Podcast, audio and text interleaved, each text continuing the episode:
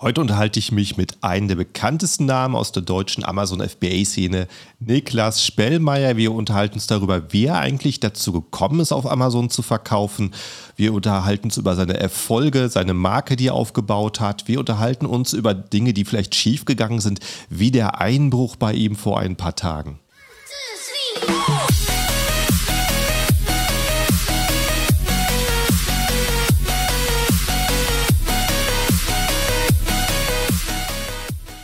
Hallo zusammen und willkommen beim Serious Seller Podcast auf Deutsch. Mein Name ist Markus Mokros und das ist die Show, in der wir alles um Amazon FBA Private Label besprechen, was uns Händler auf Deutsch gesagt ernsthafte Umsätze generiert. Daher auch der Name der Show Serious Seller Podcast auf Deutsch. Und hallo, liebe Zuhörer, zur neuen Episode und ganz herzliches Hallo an meinen Gast heute, Niklas Spellmeier. Hui. Mit Trommeln und Pauken. Wahrscheinlich meinen äh, bekanntesten Gast hier im Podcast. Muss, muss ich mal hier ordentlich äh, begrüßen. Wie geht's dir? Ja, ich, äh, ich freue mich äh, dabei zu sein. Ich habe Lust, bin gespannt, worüber wir sprechen. Ähm, und äh, auch schön, äh, wir haben ja gerade ganz kurz schon vorher gesprochen, aber mhm. auch, ja, ich sag mal so, auch neben dem, was wir machen, so mit, äh, bist du ja auch der Einzige, der echt seit einer sehr, sehr langen Zeit auch wirklich aktiv äh, auch auf YouTube äh, Sachen macht. Ja, also einfach aktiv ist. Es gibt ja viele Leute, die auch damals schon da waren und dann irgendwann nicht mehr da waren, aber dementsprechend haben wir ja sozusagen jetzt mittlerweile, du bist ja zwar einen Tag älter als ich, aber so die zwei äh, Leute, die gleich auf YouTube auf jeden Fall, wenn wir unsere Videos zusammenzählen, bestimmt die, die meisten Uploads gemacht haben. Ja, ganz sicher, genau. Also als ich äh, da auf YouTube angefangen hat, da haben so die bekanntesten, glaube ich, gerade so ihre Aktivitäten ein bisschen eingestellt. Der Jill vom Private Label Journey und ja. Lukas Mankow sind ja, glaube ich, beide noch im E-Commerce aktiv. Aber ist richtig so. Und seitdem siehst du jedes Jahr neue Gesichter aufpoppen. Und äh, viele schaffen es nur auf zwei, drei Videos. Und sieht so aus, die Leute, die auf mehr kommen, die kommen dann auf eine ganze Reihe mehr. Ja, also von viel, dem her. Wie viele Videos hast du auf deinem Kanal jetzt? Äh, das wüsste ich jetzt gar nicht aus dem Kopf. Ich würde mal so schätzen 500 bis 600 irgendwas in dem Bereich. Wow. Aber ich weiß es nicht genau. Ja. Das kommt, glaube ich, hin. Also ziemlich viel, aber wir haben ja auch, also ich glaube, bei uns was äh, bei uns auf jeden Fall mal irgendwann stattgefunden hat. Wir haben irgendwann mal tatsächlich, also es ist schon ein bisschen länger her, habe ich mal ganz viele Videos gelöscht, weil ich dann damals so dachte, okay, du hältst so diese YouTube-Videos immer aktuell und dann, man hat ja auch zu vielen Themen ganz oft schon Videos gemacht, also weil sich mhm. Sachen ja verändert haben. Also Amazon FBA ist ja, also ich, als ich zum Beispiel angefangen habe, wie man Produkte gesucht hat, das war ja noch ganz anders, also das ist ein ganz anderer Vorgang. Äh, ich weiß ja noch, wo ich auch damals die ersten Videos dann, wo, wo mit Helium 10 zum Beispiel gemacht habe, das war dann ja damals ja so, wow, und es gibt ein Tool, damit kannst du hier die Sachen rausfiltern und so weiter und so fort. Heute ist das ja sozusagen so Standard. Mhm. Ähm, und äh, kam ja auch immer wieder neue Sachen dazu und deswegen äh, habe ich dann mal irgendwann gedacht, du musst das alles aktuell halten. Habe ich auch mal echt viele Videos so äh, gelöscht oder privat gestellt. Ähm, das haben wir dann aber irgendwann aufgehört, weil ich gedacht habe, ey, so what? Also äh, man sieht ja am Datum, wann es hochgeladen wurde. Ja, richtig. Ich wundere mich auch immer teilweise, wie ähm, Leute tatsächlich noch sehr alte Videos für sehr spezialisierte Themen angucken und ähm, ja, da nicht wirklich aufs Datum achten. Sehen wir mal die Kommentare. Cool. Ja, erzähl mal ein bisschen über dich. Äh, wie, wie bist du eigentlich in die Selbstständigkeit gekommen? Hast du mal vorher im Angestellten-Arbeiterverhältnis gearbeitet? Ja, ich sage mal Gott sei Dank schon, weil äh, ich äh, sehe heutzutage so viele Leute, die sich irgendwie selbstständig machen, ohne vorher mal einen richtigen Job gemacht zu haben und dadurch auch viele Sachen gar nicht checken, so äh, wie Sachen zumindest wenn man mal selber Mitarbeiter einstellen will, ist es glaube ich ganz wichtig, dass man mal normal mhm. gearbeitet hat.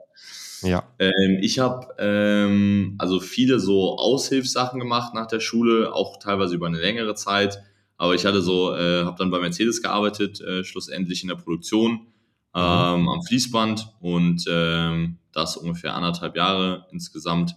Hab, äh, was war das coolste Auto, was du da mitmontiert hast oder waren das alles äh, Transporter? Nur geile Autos. Also ich habe in der Endfertigung okay. gearbeitet, äh, C- und E-Coupés. Ähm, mhm. inklusive den AMG-Varianten und ähm, in der Endfertigung bedeutet, dass du sozusagen schon das ganze Auto siehst. Also das heißt, du mhm. siehst jetzt nicht nur irgendwie so eine Tür oder eine Scheibe oder lackierst irgendwie irgendein Stück, wo du nicht mehr weißt, wo das beim Auto am Ende des Tages landet, sondern schon so, dass du das ganze Auto siehst. Habe aber viel über Kopf gearbeitet, sozusagen noch unten an der Karosserie, bevor ähm, dann alles sozusagen so zusammengesetzt äh, wird. Das nennt sich die Hochzeit, also wenn die Karosserie dann mit dem äh, Motor, Getriebe etc. zusammengesetzt wird und da mhm. sozusagen die Vorarbeiten für gemacht.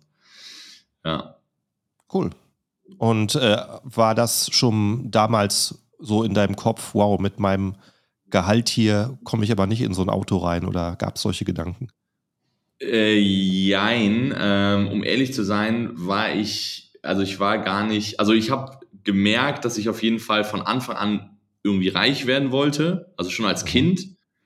Also ich glaube, jedes Kind hat irgendwann mal so den Traum, einfach reich zu sein. Also äh, das ist einfach so, man will einfach, also gar nicht unbedingt so diese Summe Geld speziell, sondern irgendwie, die Mädels waren vielleicht irgendwie so ein Prinzessin mit einem Schloss haben, aber schon so realistisch, dass man sich das vorstellt. Und die Jungs waren halt, keine Ahnung, du willst Fußballprofi werden oder so. Du willst auf jeden Fall in irgendwas unglaublich gut sein ähm, und erfolgreich. Und äh, bei vielen geht das so verloren, aber bei mir ist das irgendwie äh, immer so geblieben und ich äh, ja, hatte jetzt nie so eine konkrete Summe im Kopf. Tatsächlich war es auch am Anfang, als ich mich selbstständig dann gemacht habe, auch gar nicht so der, das Ziel, reich zu werden mehr, sondern ich wollte eigentlich nur so 3.000, 4.000, 5.000 Euro verdienen und äh, mhm. von überall aus arbeiten können.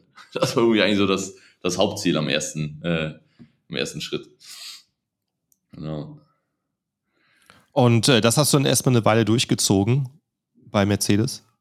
Genau, ähm, ich habe äh, bei Mercedes gearbeitet, ich habe äh, noch so neben, also ich habe da Dauernachtschicht gemacht in Bremen, ich habe damals in Oldenburg gearbeitet, äh, gewohnt schon, äh, in Bremen gearbeitet und habe dann noch so einen Nebenjob gehabt, am Wochenende dann immer so auf dem Markt, auf so einem Wochenmarkt äh, noch Obst und Gemüse äh, verkauft, cool. abgebaut und sowas.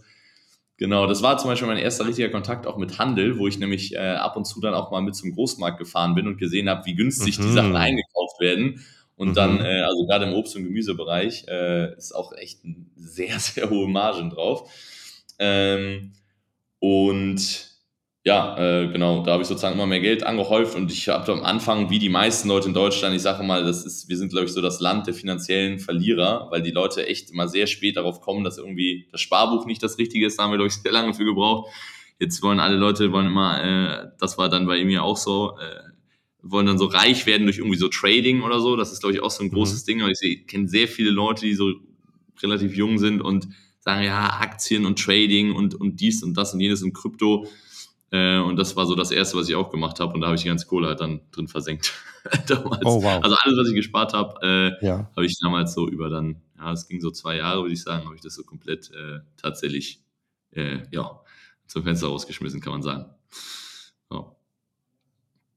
Ja. Gut, es gibt die Leute, die dann sagen, okay, ähm, das ist nicht mein Ding, ich gehe jetzt wieder zurück in meinem Job und akzeptiere das. Oder die sagen, okay, ähm, es war offenbar nicht der richtige Weg und ich suche jetzt einfach einen neuen. Und da hast du bist du von da aus dann gleich gesagt, ich gehe in Onlinehandel oder? Genau, also ich habe äh, hab ganz am Anfang noch ein, zwei andere Sachen gemacht gehabt. Also ich habe mal so Webseiten gebaut, äh, Affiliate Marketing, das lief so neben dem, äh, ähm, neben dem Trading damals. Mhm. Äh, dann habe ich mal eine kurze Zeit auch so T-Shirts verkauft. Das war sozusagen mein erster Kontaktpunkt mit Amazon. Also dieses, mhm. äh, wo das gerade nach Deutschland kam. Und das war, glaube ich, äh, das war vorhin USA und da habe ich mich angemeldet, ja. weil das war noch nicht in Deutschland.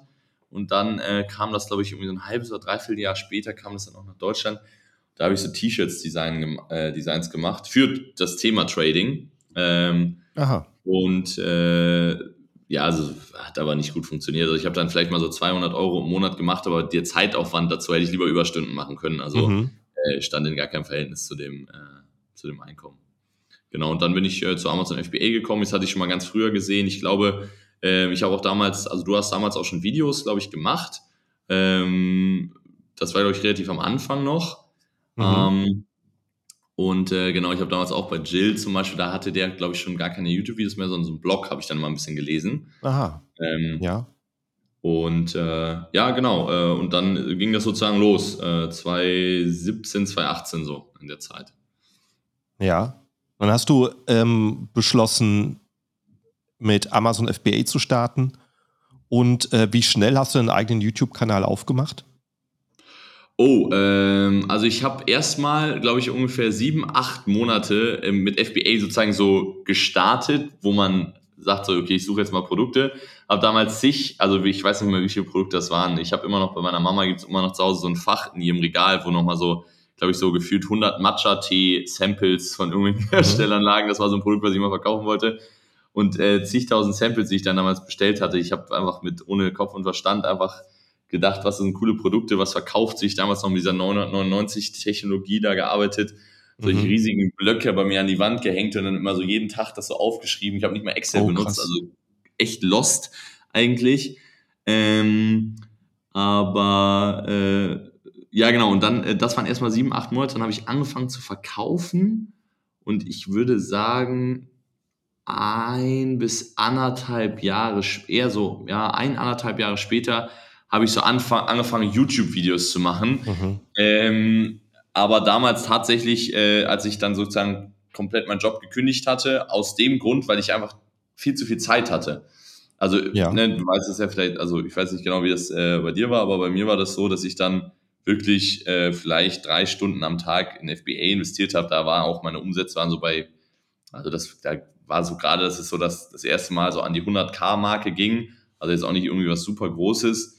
Und ähm, dann habe ich halt gesagt, okay, ich könnte jetzt aber meinen Job, weil ich hatte auch noch so ein bisschen Reserven, die ich mir aufgespart hatte und habe halt, äh, bin dann auch umgezogen äh, aus Oldenburg nach Würzburg damals in so ein Studentending, wo ich aber mit dem Kunden mhm. komplett random, also muss man jetzt auch nicht groß drüber mhm. erzählen, aber ich habe meine Lebenshaltungskosten dadurch, also ich habe kaum Miete bezahlt.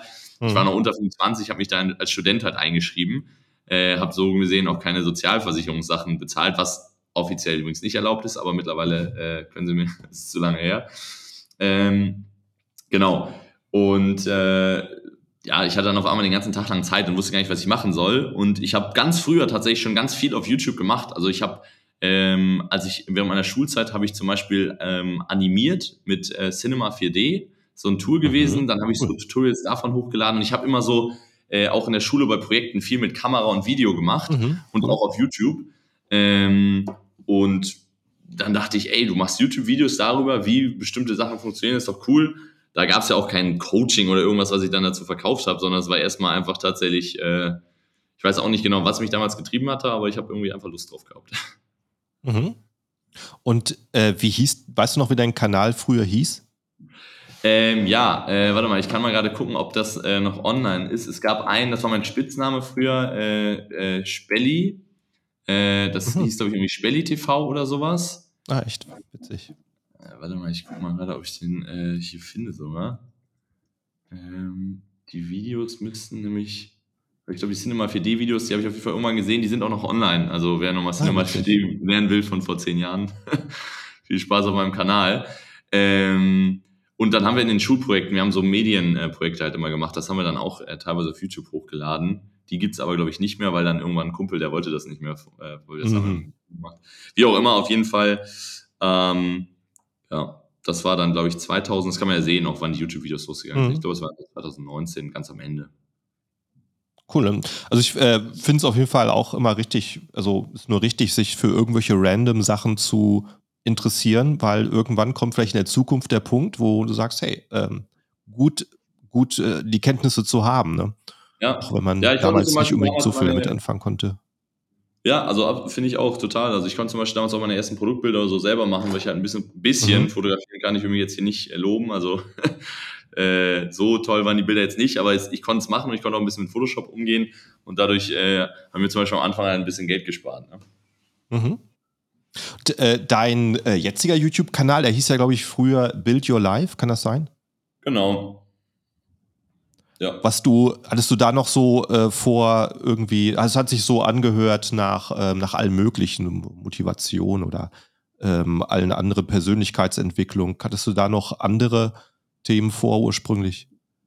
Ähm, das ist eine witzige Frage, habe ich tatsächlich noch nie drüber nachgedacht, weil ich weiß auch, das erste Video auf meinem Kanal war nicht zum Thema Amazon FBA auf Aha. dem Channel, sondern das war ähm, äh, war irgendwas Mindset, Arbeitstechnisches, so wie man, ich glaube, mhm. es ging darum so, hey, wie diszipliniert man sich, wenn man noch nie selbstständig war, zu mhm. arbeiten, weil das mir ganz schwer gefallen ist damals, weil ich halt dann ständig, habe ich irgendwann angefangen, einen Film zu gucken, Serie oder sonst irgendwas, weißt du, wenn du hast halt deinen Job, verdienst dein Geld und im Grunde genommen, keine Ahnung, sitzt halt zu Hause und guckst irgendwie Fernsehen oder so.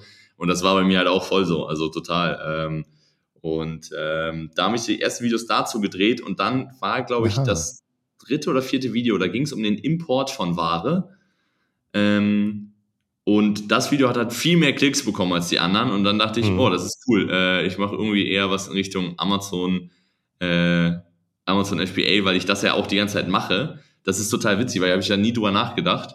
Äh, weil ich habe damals, also dieser YouTube-Channel ist nicht aus dem, äh, aus der Motivation tatsächlich entstanden, groß irgendwie mal ein Coaching oder so. Also da wäre ich damals auch bei das erste Coaching, was ich gekauft habe, da war ich auch gar nicht so ein großer Fan von. Deswegen, das war überhaupt nicht das Ziel eigentlich.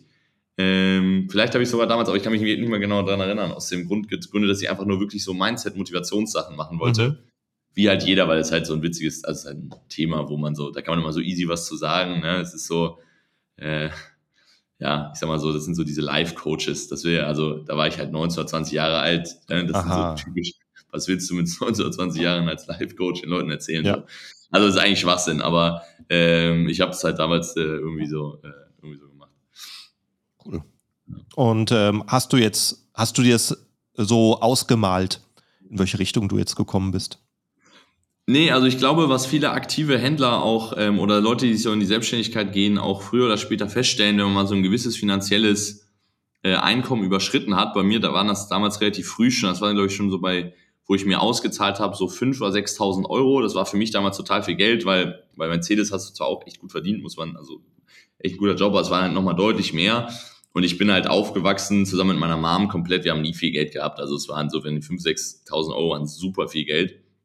Ähm, und dann ist meine Motivation so ein bisschen geswitcht. Also von diesem reinen Antrieb durch, hey, Freiheit und ich muss nicht für jemand anderen arbeiten, sondern ich kann es für mich selber machen und ich kann reisen und dies, das, jenes, ist so ein bisschen dahin geswitcht zu, ey, ich will ein guter Unternehmer werden, ich will was Großes aufbauen, was mhm. ich vorher gar nicht so im Kopf hatte.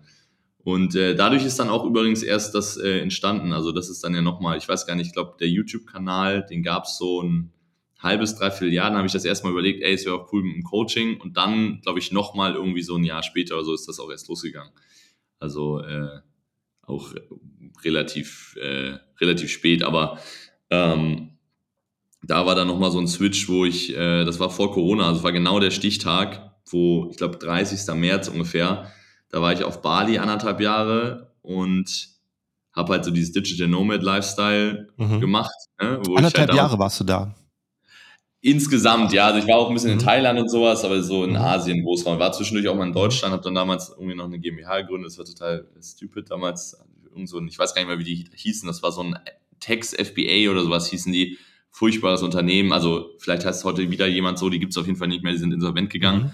Gott sei Dank. Also ein furchtbares Unternehmen. Die haben mir irgendwie gesagt, dass ich damals eine GmbH, es war viel zu früh, es war total unsinnvoll. Deswegen war ich auch ein, zwei Mal in Deutschland, denn deswegen. Aber ähm, dann kam nochmal so der Switch von, okay, dieses Freiheit und Urlaub und Reisen voll geil. Aber irgendwie hat mich das so angekotzt, so wie, wie die, sein Lieblingsgericht. Also das, wenn man da mal dran denkt, man müsste das morgens, mittags, abends jeden Tag essen, dann hat man da auch irgendwann keine Lust mehr drauf. Und dann dachte ich mir, ey, ich will nicht mehr diese ganzen Freiheitsgeschichten so, weil damit bin ich jetzt irgendwie so durch, sondern ich habe Bock auf ein Office, ein Team aufbauen, Mitarbeiter einstellen und irgendwie mhm. was Großes machen. Und dann äh, bin ich da mit dem letzten Rettungsflieger damals von Corona, bin ich da äh, zurück nach Deutschland. Ah, krass. Ja, natürlich. Da haben die ja auch alles dicht gemacht. Genau. Wahnsinn. Ja, dann ähm, hättest du den nicht genommen, würde es jetzt wahrscheinlich auch ein bisschen anders aussehen. Ja, also wahrscheinlich wäre ich dann irgendwann äh, trotzdem irgendwie zurück, aber äh, ja, auf jeden Fall, also es wäre auf jeden Fall an einem anderen Punkt so, weil das war dann damals, mhm auch cool. Ich war dann irgendwie in Berlin. Ich komme ja nicht aus Berlin, so. Ich bin dann irgendwie ganz zufällig, also manche Leute fragen, warum Berlin? Also ich habe nichts mit Berlin zu tun, weder was Positives noch was Negatives damit äh, in Verbindung gebracht. Ich bin gelandet am Flughafen in Frankfurt und habe überlegt, was machst du jetzt? Und ich dachte mir, ich kann nicht zurück nach Oldenburg, da will ich echt sterben und ich will auch nicht zurück nach Würzburg. Und ich hatte einen Kumpel, der hatte ein Zimmer frei in Berlin. Der äh, äh, habe ich in Bali kennengelernt, hat auch E-Com gemacht. Und da habe ich gedacht, na gut, dann ziehe ich da jetzt einmal ein. So, und dann bin ich halt von Frankfurt aus äh, nach Berlin gefahren. Und, äh, ja, es ist sehr cool, wenn man Leute in der Umgebung hat, mit denen man, die man nicht nervt, wenn man dann über E-Commerce spricht und über seine Pläne. Absolute Empfehlung. Wir haben auch äh, bei uns äh, Teilnehmer bei uns im Training zum Beispiel haben hier in Berlin so zwei WGs einfach aufgemacht. So, also oh, äh, E-Com, wie geht's? Das ist auch immer cool, man sieht dann, die Leute entwickeln sich so ein bisschen, also es geht immer irgendwie noch ein bisschen schneller voran, wenn das Umfeld irgendwie auch das Gleiche macht. Mhm. Ja. Total, cool. Ja. Und äh, wie viel seid ihr jetzt im Büro? Ähm, also wir sind jetzt hier, also das war ja auch, das ist ja auch nochmal jetzt äh, drei Jahre fast her, oder es ist sogar über mhm. drei Jahre her jetzt. Ähm, wir sind jetzt im Office 25, 26 Leute. Ähm, das ist aber bei uns E-Com und Consulting, also das ist das gleiche Team, ja, weil die mhm. Leute, also die sozusagen bei uns äh, E-Com machen, die machen auch gleichzeitig Consulting. Und ähm, wir haben aber auch, also wir machen auch Software seit drei Jahren, also nichts in Richtung Helium 10, sondern äh, geht eher um äh, Shipping und äh, Warenmanagement und äh, Multichannel. Ähm, und äh, da haben wir 15 Fulltime-Devs auch bei uns. Also das ist äh, mhm sich ein bisschen auskennen, das ist der größte Pain in meinem Leben, was Kosten anbelangt. Mhm. Ähm, und wir haben jetzt ja auch eine Logistik, eine eigene aufgebaut, vor zwei Jahren, ah, vor zwei Monaten gestartet. Genau. Ich sag mal so, auch alle Companies, die wir jemals gemacht haben, waren immer aus Pain. Also nie aus dem Antrieb, yo, ich habe eine coole Idee und lass es mal machen, sondern es gab irgendwelche Anbieter und irgendwie war ich da nie happy mit. Also gerade Logistik in Deutschland ist also wenn man keine Ahnung hat, dann akzeptiert man das, aber wenn man sich mal ein bisschen mit Logistik beschäftigt, was ich nie gemacht habe, aber ich habe jemanden kennengelernt, der das gemacht hat, dem habe ich das gezeigt, also was sie für Preise nehmen und wie lange das von mhm. da und da dauert und so. Dann äh, hat er die Hände über den Kopf zusammengeschlagen und hat, äh, hat angefangen zu lachen hat gesagt so, alter Falter, also das ist echt, äh, das ist echt Wahnsinn so. Und äh, deswegen haben wir das dann äh, gemacht. Das läuft auch richtig gut jetzt schon. Also wir sind jetzt gerade dabei, die zweite Halle. Die erste Halle waren wir in den ersten zwei Wochen war die mit Importen voll, also komplett überrannt Krass. worden. Cool. Ähm, und, und, auch in der Nähe von Berlin bei dir? Genau, äh, die ist in Oberkremer, also Nordberlin. Also wir haben ein bestehendes Unternehmen aufgekauft erstmal, äh, in so einer Halle mit den Mitarbeitern da drin, haben das mhm. jetzt so ein bisschen umstrukturiert, äh, dass alles ein bisschen flotter läuft und äh, genau. Und dann halt äh, Stack Valley kennt man ja, glaube ich, auch so ein bisschen jetzt mittlerweile, mhm. so eine Amazon-Welt, so für Produktbilder und, und Videos. Das kam aber auch, also dass, dass das eine Agentur geworden ist, ist auch nur der Grund, weil wir halt nicht genügend Produkte gemacht haben, dass wir halt einen kompletten Produktfotograf mhm. ja, gebraucht ja. Und wir haben halt damals gesucht, jemanden einzustellen, der das für uns macht. Dann haben wir halt danach gecheckt, ey, warte mal, äh, also wir brauchen nicht einen Fulltime-Produktfotografen nur für unsere Produkte. Das ist einfach mhm. Quatsch. Ja. Cool. Und äh, witzige Sache heute, wie wir verabredet waren, warst du zeitlich ein bisschen verhindert. Und ich, hatte, ja, ich hatte äh, zufälligerweise auch schon den Short gesehen vor ein paar Tagen. Erzähl mal, was war bei dir los? Also ja, also, ja, bei uns wurde eingebrochen, unglücklicherweise im Office, aber das ist Berlin. Also äh, das ja. ist auch der meiste Kommentar, den ich immer dazu bekomme. Also mir wurden auch letztes Jahr schon zweimal die Felgen geklaut hier. Ah, echt? ähm, also Berlin ist das alles. Ich kann mir vorstellen, gerade wenn du, wenn du YouTube machst und zeigst hier, zeigst immer ein bisschen rum, dann äh, könntest vielleicht den einen oder anderen auch noch anziehen. Ja, ich, äh, tatsächlich ja, aber auch, ich glaube, viel einfach, das ist schon, also auch wenn du hier mit der Polizei so, die sind dann ja immer da. Ich, äh, wir haben auch, äh, ich kenne auch ein paar äh, Polizisten so privat. Wenn du so mit denen redest, ist halt wirklich sehr viel organisierte Kriminalität. Einfach, mhm. das sind, also du siehst auch immer, es sind nicht irgendwelche Leute, die mal dann hier durchlaufen, sondern es sind halt absolute Profis. Also ich weiß jetzt nicht, äh, wie sehr das jetzt interessant ist für die Leute, aber äh, zum Beispiel sind bei uns rein, die waren hier zwei Minuten ungefähr im Office, die haben Bargeld alles liegen gelassen, Handys, iPhones alles liegen gelassen, nur MacBooks Aha. mitgenommen, Tresor Aha. mitgenommen äh, und Kameraequipment komplett mitgenommen. Ähm, und äh, verkaufen das halt irgendwie, man hat uns gesagt, so als Ersatzteile dann. Ähm, mhm, keine ja. Ahnung. Ja. Alles, was Apple ist, kannst ja sperren. ja, genau. Also deswegen, ich dachte erst, was Vollidioten. Ich kann die sogar orten, ja. aber deutsche ja. Polizei kannst du auch äh, teilweise dann Datenschutz oder sowas, dann können die damit nichts anfangen. Du, hier, guck mal. Aber. Aha. Also siehst du ja mit über dieses Wo ist mein, äh, kannst du ja sehen. Also wir genau. haben zum Beispiel gesehen, wo die lang gefahren sind, so. Aber gut. Aha, ja. Ja, ist aber wahrscheinlich schwierig, wenn es irgendwo dann in Berlin landet und dann wohnen da irgendwie 500 Leute auf dem Quadratkilometer. Ja, aber gut, glaube, irgendwo muss man ja anfangen, was zu verfolgen. Ne? Ja, ich glaube, das ist immer sehr, also ich glaube schon so organisiert, also ich kenne die Leute wahrscheinlich und äh, mhm also gehe ich mal von aus so. Haben die auch mhm. gesagt, ja, die Adressen da, da, das ist schon öfter und wie auch immer. Also Tipp von mir, ähm, wenn man nicht unbedingt äh, so, also Berlin oder allgemein so Großstädte ist ja eine Sache, entweder man liebt das oder man mag es nicht so gerne. Und wenn man es nicht so gerne mag, würde ich auch echt niemandem empfehlen, in eine Großstadt zu ziehen. Also es ist, mhm. äh, muss man schon, äh, muss man schon echt mögen. So. Und dann habt ihr, musst ihr erstmal einen Apple Store plündern und den äh, Mediamarkt für Kameraausrüstung oder wie ging es weiter? So sieht's aus, so sieht's aus. Ja. Und die haben aber alle unsere Kreditkarten mitgenommen damit auch noch nachts Kohle abgehoben. Also die waren echt smart. Die ah, haben den Tresor gemacht, also die waren halt im Tresor. Also den alleine ja. mitzunehmen war schon eine starke Leistung, aber wie auch immer. Ja, genau. Dann haben wir äh, bei Notebooks billiger, die hatten als einzige das, das Dings da. Da mussten wir damit so eine Echtzeitüberweisung an der Kasse bezahlen. Haben wir auch noch nie gemacht. Aha. Ja. Aha, das geht. Interessant.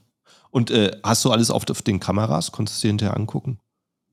Ähm, äh, nee, wir haben tatsächlich gar keine, also wir haben unten im Hof sind Überwachungskameras hier und wir Aha. haben halt so eine komplette Alarmsicherung, aber Aha, okay. wir haben auch elektrische Schlösser, also äh, für den, der den Podcast hört und überlegt, bei uns mal einzubrechen, ist eigentlich gar nicht so einfach.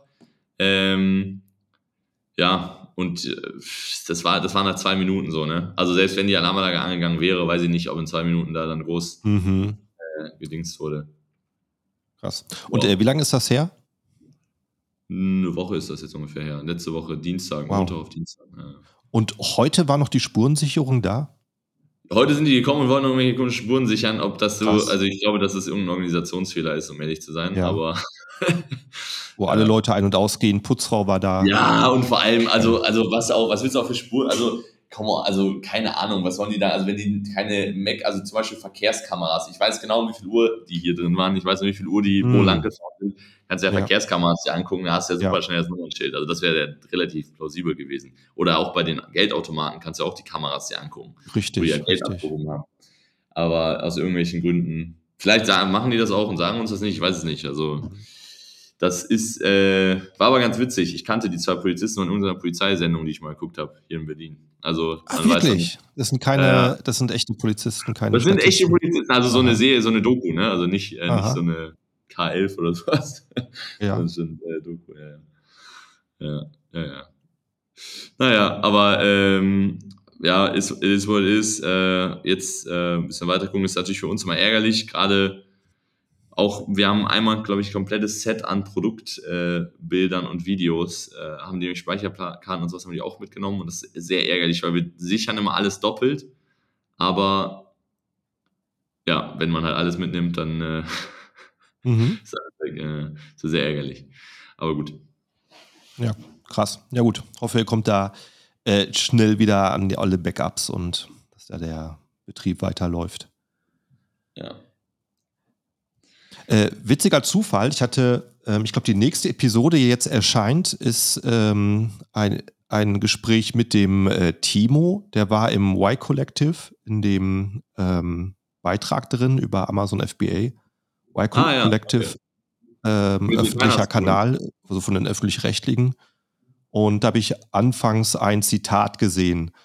Das heißt, ähm, wenn du 10 bis 20 Millionen hast, kannst du gerade gut leben. Ja. Ich das Hast so du dich gefreut, dass sie das vorgekramt haben?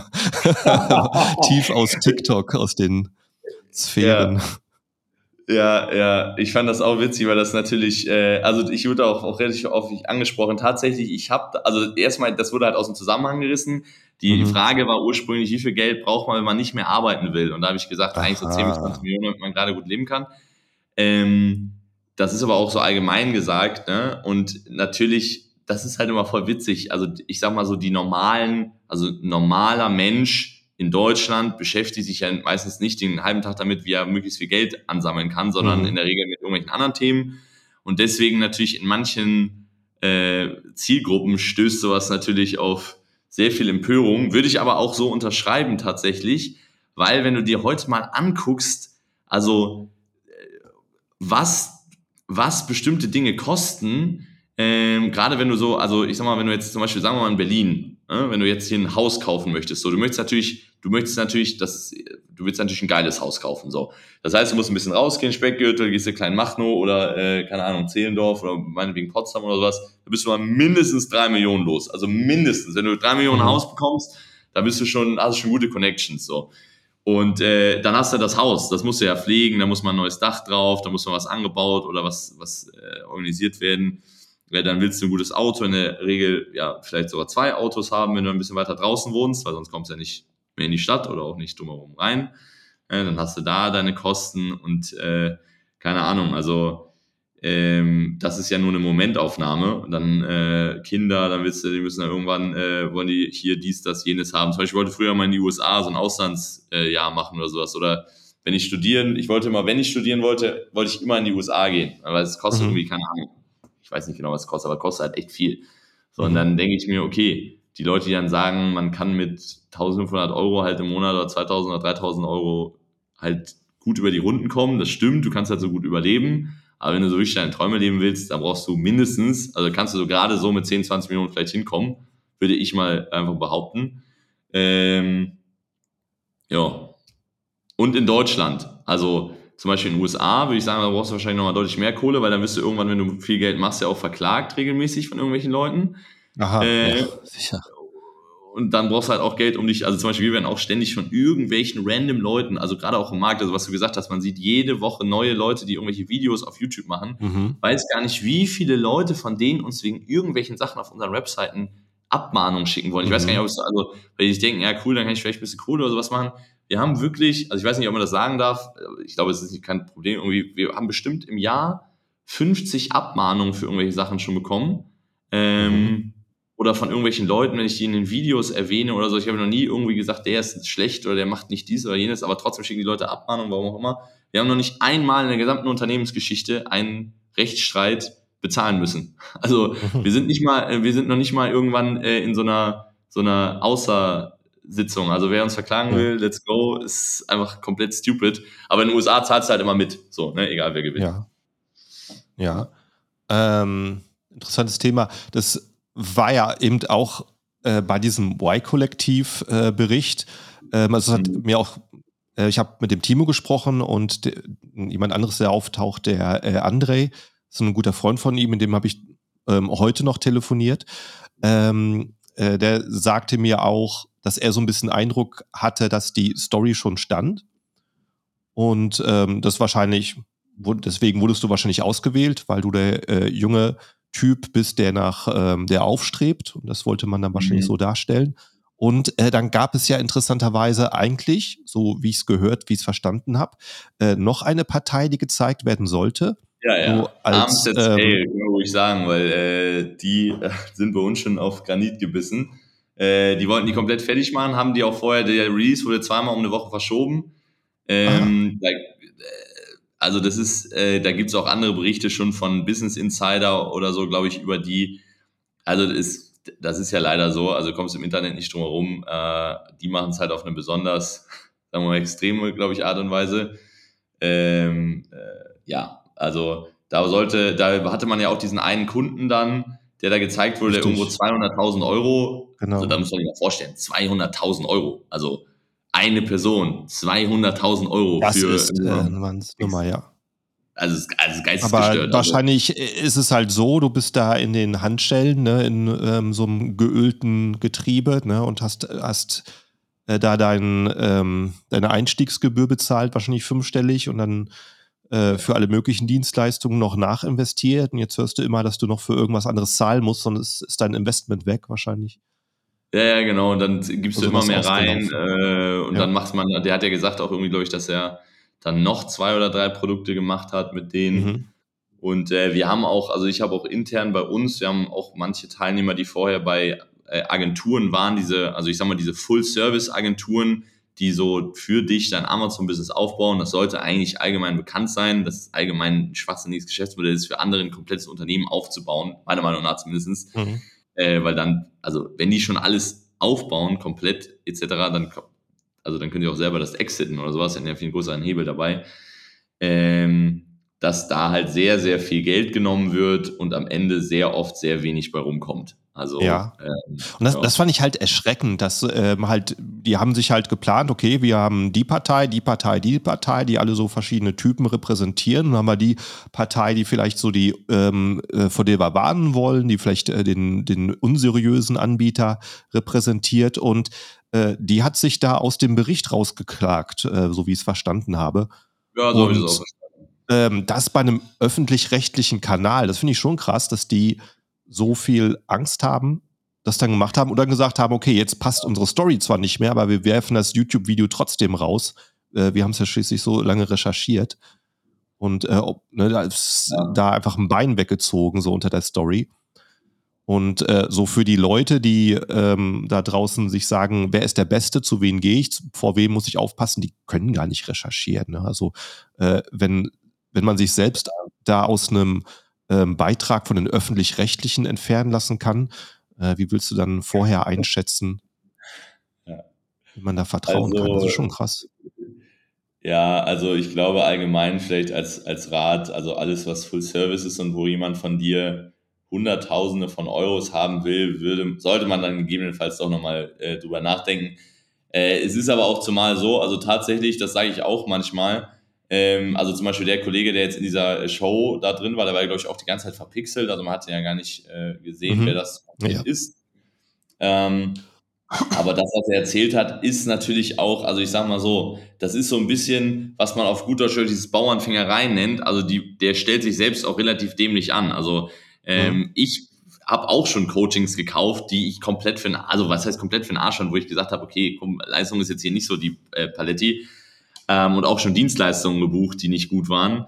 Aber wenn ich merke, das ist nicht gut, dann stecke ich halt nicht immer, immer, immer, immer, immer mehr Geld da rein und hoffe, dass es irgendwann dann funktioniert.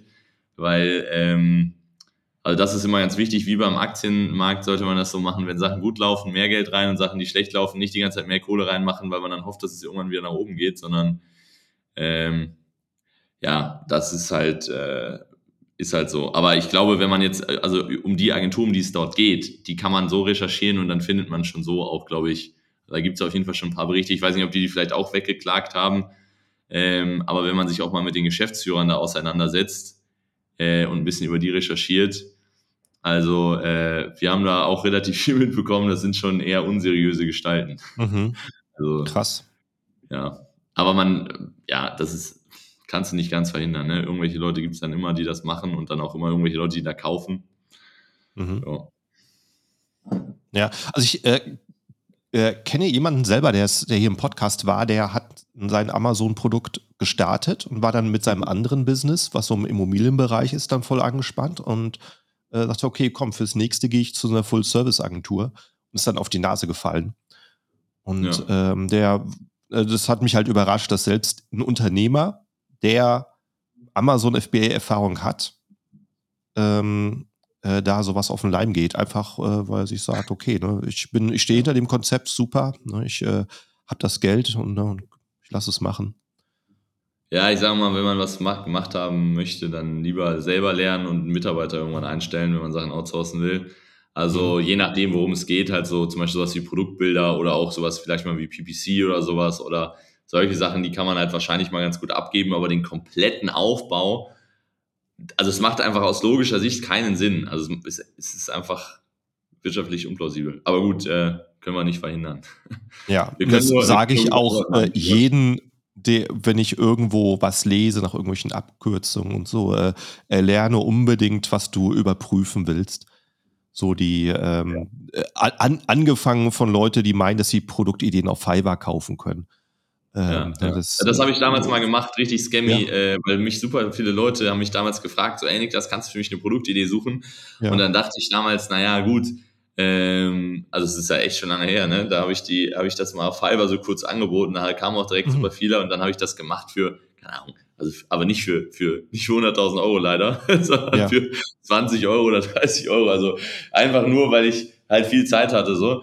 Und dann habe ich das mal so ausgearbeitet, habe mir so Ideen darüber überlegt, habe da richtig Zeit reingesteckt und am Ende sind die Produkte halt nie irgendwas geworden, weil die Leute das dann gar nicht, gar nicht umgesetzt haben, ne? Weil du musst ja auch irgendwie so einen Bezug dazu haben, ähm, deswegen zum Beispiel dieses Produktidee von jemandem suchen lassen, ist so eine ganz schwierige Sache, ähm, was ich auch niemals abgeben würde. Also zum Beispiel auch bei uns in der Company, äh, so neue Produkte und sowas, das sind immer so Sachen, da bin ich Fall auch immer drin involviert, weil das will man irgendwie immer auch mal selber so mitbekommen. Ne?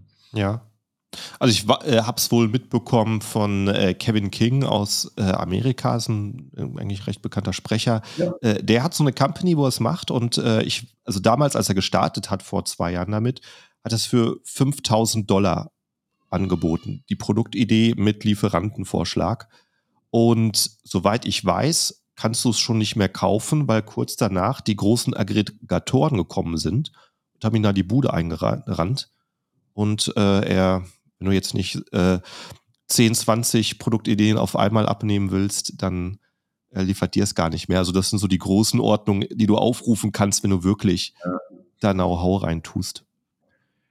Ja, absolut. Und äh, also auch teilweise ja, ich sag mal so, äh, wenn du halt mit irgendwelchen Aggregatoren oder auch allgemein mit Big Business so äh, Business machst, dann hast du ja auch immer direkt eine andere Werthaltigkeit. Ne? Also jetzt mhm. nichts gegen die Aggregatoren. Ich kenne ja auch, hier sind ja auch viele hier in Berlin, ich kenne auch relativ mhm. viele auch von den Leuten dann, äh, die arbeiten. Wir haben zum Beispiel auch eine Mitarbeiterin, die äh, früher bei denen die Ausbildung gemacht hat.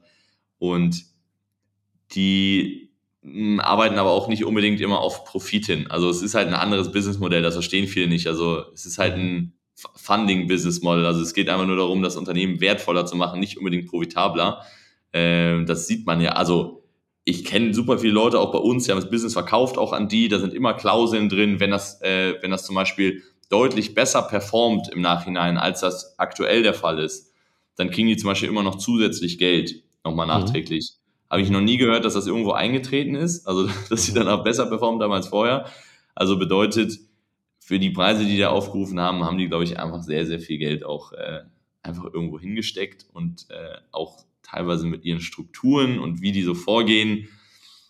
Also äh, zum Beispiel ein gutes Gegenbeispiel ähm, sind ja die, also es gibt ja gerade auch in Deutschland gibt es ja so ein paar große Seller wirklich, die das von Grund auf aufgebaut haben. Mhm dann auch mit, äh, sicherlich mit, äh, zum Beispiel Kessa kennt man, glaube ich, mittlerweile ganz gut. Ist ja so ein großer Amazon-Seller. Ich weiß, ich kann jetzt nicht, ich, ich würde mal schätzen, die machen so eine Milliarde vielleicht Amazon Deutschland wow. im Jahr. Also, ich weiß nicht, wie viele Produkte die haben. Wir haben, glaube 300 Mitarbeiter mittlerweile. Ähm, und äh, die machen halt alles, die bauen die Produkte halt selber auf, haben mhm. komplett die ganzen Teams einfach selber aufgebaut. Und dann sage ich, okay, ist es auf Amazon nicht eigentlich der sinnvollere Weg, so vorzugehen mit viel Kapital, weil die sind auch garantiert profitabel. Also wenn man sich Produkte und was sie machen anguckt, dann sieht, ist es einfach sehr, sehr, sehr gut, was sie machen. Äh, Marketing ist halt Massenabfertigung, weil die auch ihr internes Team haben und da äh, sicherlich Geld sparen wollen, aber äh, trotzdem funktionieren die Sachen halt sehr gut. Und äh, da wird halt richtig Kohle gemacht. Ne? Wenn du zum Beispiel mit denen irgendwas arbeiten willst, dann siehst du direkt, das ist genau das Gegenteil. Da gibt niemand 5000 Euro für eine Produktidee aus, sondern die sagen dir, hey, wir haben für Produktbilder ein Budget von 722 Euro und 14 Cent. Also das ist dann so diese, diese, wo du siehst, okay, Funded Money versus, äh, okay, hier ist Eigenkapital im Spiel und hier mhm. wird wirklich Geld oder soll auch Geld verdient werden und nicht nur in Anführungsstrichen in eine Blase reingepumpt werden, was sehr viel bei Aggregatoren, meiner Meinung nach, äh, oder auch wenn man kann ja die Bilanz von denen angucken, auch der Fall ist. Ja. Aber in den USA ist sowieso nochmal alles, äh, glaube ich, ein Stück größer ne? als, als, als für uns. Ja. Bei dir im Hintergrund, wir sehen ja, äh, unser Webcam-Bild äh, steht ein Mercedes SL. Ist das noch ein, ist das noch ein Ziel, ein bestimmtes Mercedes-Modell zu besitzen irgendwann oder bist du da schon drüber hinaus? Äh, jein, also, ähm, also ich bin tatsächlich kein, also ich finde den sehr schön. Ich würde, ich bin einmal Ultra in meinem Leben gefahren, äh, fand das auch ganz nett. Muss aber sagen, dass ich tatsächlich einer von den Leuten bin, die tatsächlich die neuen Autos, jetzt nicht die ganz neuen, aber so die 2015 bis 2020er Autos sehr, sehr, sehr, sehr gerne mag. Also auch die Modelle, die ich damals sozusagen so mitgebaut hat. Vielleicht kommt das auch daher. Mhm. Und mein absolutes Traumauto war äh, äh, E63. Also ich, meiner Meinung nach mhm. ist das geil, geilste Mercedes-Modell. Meiner Meinung nach, was es gibt, kann man total anderer Meinung sein. Es gibt auch wahrscheinlich mhm. wenig Leute, die da agreeen würden. Aber du hast halt diesen mega Komfort, mega Leistung äh, und ähm, den habe ich jetzt zwei Jahre gehabt, den gebe ich jetzt ich irgendwann im Oktober, äh, gebe ich den ab und dann äh, hole ich mir mal irgendwas bisschen familienfreundlicheres. Äh, auch aus dem Grund, weil ich keine Lust mehr habe, die Felgen hier jede, jede, jeden Morgen aufzustehen und zu hoffen, dass die Felgen noch dran sind, so, weil das dann auch ist echt ein Pain so. Ja, und dann denke ich mir, ach komm, Vielleicht, äh, vielleicht mal wieder in vier, fünf, sechs Jahren. Was ich aber auch schön finde, sind die neuen SL. Die finde ich tatsächlich auch ganz cool. Aber die kommen, äh, glaube ich, irgendwann auch nochmal mit dem V8. Das ist schon wichtig. Also mhm. kann ich verstehen, wie man für ein Auto irgendwie 120, 130, 150 oder 200.000 Euro ausgibt für so V4 mit Elektromotor. Das ist äh, ganz merkwürdig. Also kann ich persönlich nicht so nachvollziehen. Aber die kommen wieder. Ich äh, habe noch einen Kollege bei, äh, in, der arbeitet auch in Alfalterbach, also direkt bei AMG und äh, die, äh, also zumindest vom SL gibt es auf jeden Fall noch irgendwann eine V8-Version von. Äh, ja. ja, das habe ich auch gehört, dass äh, da Mercedes vorgeprescht ist und ähm, so bei den Enthusiasten, die sich solche Fahrzeuge kaufen, kam das jetzt gar nicht so gut an. Ein extrem teures Auto mit einem kleinen Vierzylinder zu fahren, das sind sie wahrscheinlich ihrer Zeit noch ein bisschen voraus. ja, ich weiß sowieso nicht, ob das so, also in dem Segment, ne, also in dem allgemeinen Segment absolut. Also mhm. wenn ich mir jetzt normal, also wenn du ein normales Auto fährst, würde ich mir auch, warum soll ich mir einen großen Motor holen? Also ich kann mhm. auch äh, 150 oder 180 auf der Autobahn fahren mit, keine Ahnung, C300 oder whatever. Ähm, und dann irgendwie Hybrid, dann spare ich mir noch ein bisschen Geld bei den Steuern, also warum nicht? Aber wenn man sich halt so ein Sportauto holt, dann will man auch irgendwie Sport dazu haben. Ich habe mal gesehen, du fährst, glaube ich, so ein Hast, hattest du so einen alten Camaro oder? Äh, ich habe einen 67er Ford Mustang. Der ist ah, jetzt, ah, Mustang, okay. äh, der war jetzt fast zwei Jahre zum äh, Restaurieren weg. Und äh, okay, den habe ich zwei Wochen wieder bekommen. Genau, den habe ich seit fast zehn Jahren. Und geil. cruise damit gerne mal durch die Gegend. Finde ich auch sehr nice. Finde ich auch. Also die amerikanischen, ich bin halt äh, ich glaube, man ist so gebrandet, wenn man irgendwo mal da gearbeitet hat, dann ist äh, so. Absolut, ja, glaube ich. Ja. Ja, ja, cool. ja mit, äh, mit mal jemand äh, gesagt, ähm, kauf dir einen alten Porsche, äh, ne, äh, wird nie weniger wert. Ja. Ist so im Nachhinein, seitdem der mir das gesagt hat, ist irgendwie verdreifachen sich. Aber ja, ist auch ja, schön, ja, äh, ist schön anzugucken und ähm, ja, wird jedes Jahr noch schöner. Deswegen. Porsche ist auch nochmal so eine Sache, äh, wo ich schon mal drüber nachgedacht habe. Und dann habe ich gedacht, Niklas, man muss ja auch mal was aufsparen. Man, das ist ja auch, keine Ahnung, also äh, auch so vom Alter her. Ähm, und äh, ich habe mir eigentlich nie irgendwie was Großes gegönnt, außer das Auto. Wobei das Auto tatsächlich auch, wo wir im Helium 10 äh, Podcast sind, ähm, mhm. das wird teilweise auch über diese Affiliate-Payout äh, von Helium 10 sogar finanziert. Also im Grunde genommen mhm. Äh, bezahle ich dafür außer Steuern eigentlich gar nicht so viel und Sprit. Ähm, also eigentlich äh, habe ich mir noch, ich habe mir noch nie privat wirklich fast irgendwas Großes, wo ich gedacht habe, wow, Alter, hier jetzt machst du mal hier irgendwas, äh, was, was richtig unnormal ist. Habe ich noch nie mhm. in der Art und Weise irgendwie so gekauft. Und nie irgendwie so Interesse verspürt, irgendwas total Teures zu kaufen.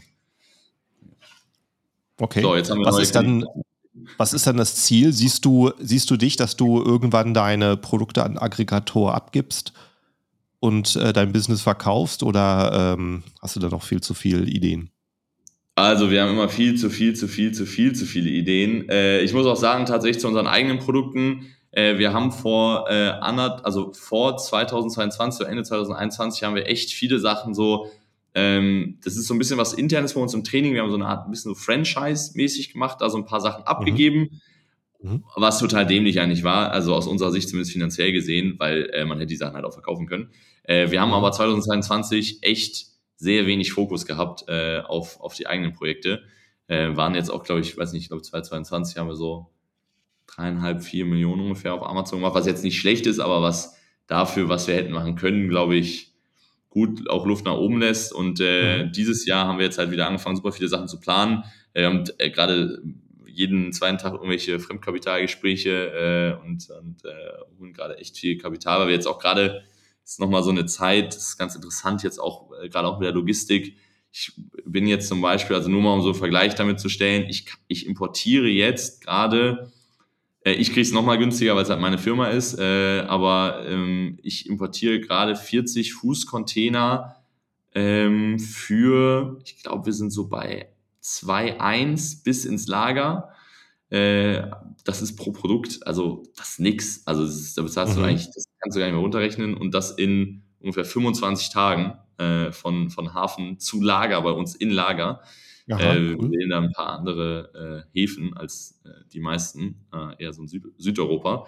Das ist einfach das Schiff halt immer durchs Mittelmeer. Also wer sich ein bisschen mit den Routen auskennt, ist eigentlich Schwachsinn, nach, aus dem Mittelmeer nach Hamburg zu fahren, statt unten schon mit dem LKW hoch, aber wie auch immer.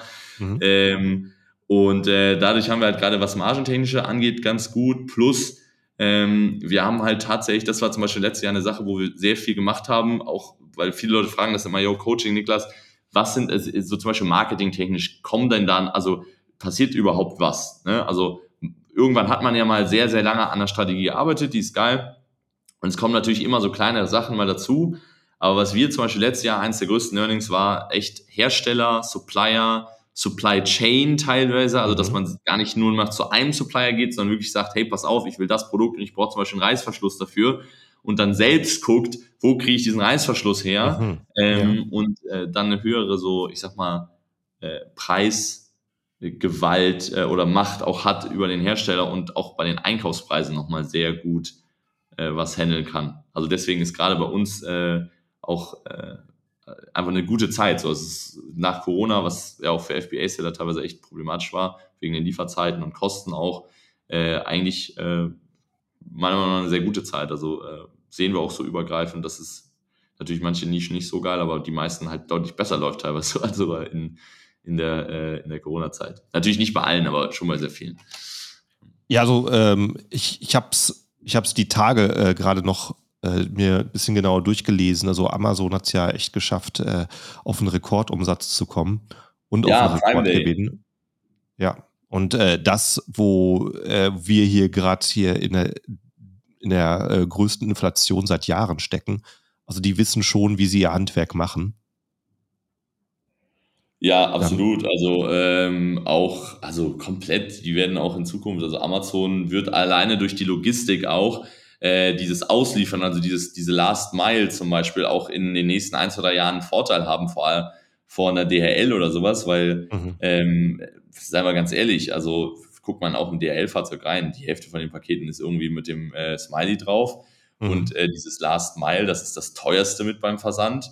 Und mhm. wenn man jetzt mal überlegt in Zukunft, okay, ähm, wenn man so Same-Day-Delivery oder sowas andenkt, das lässt sich halt nur lösen durch einen Anbieter, der sehr groß ist, nicht viele kleine Anbieter. Und ja. äh, das ist, äh, da ist Amazon, also wird Amazon höchstwahrscheinlich halt äh, die Nase vorne haben. So und dementsprechend ähm, gibt es dann auch nochmal noch mal deutlich mehr Gründe, bei Amazon zu kaufen, als nicht bei Amazon zu kaufen. Ja, denke ich auch. Hey, wir sind jetzt äh, sehr weit fortgeschritten und als wir vorher gesprochen hatten, über was wir reden, hast du, hast du ein paar Ideen gehabt, Markenbildung und äh, ich weiß nicht, kam es, glaube ich, mit ja. drei, vier, fünf Sachen.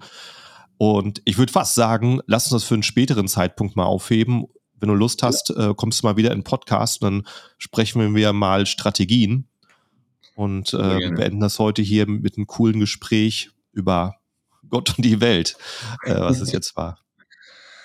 Alles klar. Ja, mega. Äh, danke, dass ich da sein durfte und äh, ja, sehen uns bestimmt mal, mal wieder. Spätestens, wenn ich irgendwann mal in äh, Gran Canaria bin, dann, äh, dann melde ja, ich mich. Ja, sehr gerne. Sehr gerne. Und äh, äh, an der Stelle, falls du gerade irgendwas hast, wo du sagst, dass darauf will ich noch hinweisen, das weiß vielleicht noch nicht jeder, ähm, der nicht, dich nicht ständig auf YouTube guckt, gibt es vielleicht irgendwas? Guckt mich ständig auf YouTube. Oh, okay. Nein, alles, Guck, alles Niklas cool. mal auf YouTube. Wenn irgendwelche interessanten Sachen äh, da sind, dann, äh, dann, dann gucken wir das bestimmt irgendwie, irgendwie mit. Aber also Logistik, guckt euch mal Logistik an, aber wir können gerade keine Kunden annehmen, also von dem her auch äh, gar nicht so spannend. Ähm, ja, also. Gibt es denn glaub, schon eine Webseite? Wie bitte? Gibt es denn schon eine Webseite für die Logistik? Äh, e-commerce.de, äh, also e-commerce.de slash Logistik, ja. Aber okay. das wird tatsächlich, ähm, also wir bauen eine komplette Softwarelösung mit äh, mhm. so Warenbestandsmanagement, dass du die ganze Zeit genau sehen kannst, wo sind meine Produkte, wie viel Ware habe ich auch gerade im Zwischenlager. Mhm. Ähm, und dann auch automatisch so äh, die Einlieferung und sowas noch erstellen kannst äh, mit so ein paar Tools, die dann da so automatisiert eingebunden sind. Also ähm, das wird dann so die, Ab die Website ablösen. Also dann gibt es wahrscheinlich gar keine Website, sondern so ein direktes Buchungstool auch, wie man das früher kannte von Freight Hub. Cool. Vielleicht ist ja nächstes Mal online, wenn wir uns hier wiedersehen. Also vielen ich Dank dir, dass du Dankeschön. hier in den Podcast gekommen bist. War cool, mit dir ein bisschen zu unterhalten. Und dann viel Erfolg mit allen Projekten noch. Danke. Ciao, ciao. Ciao.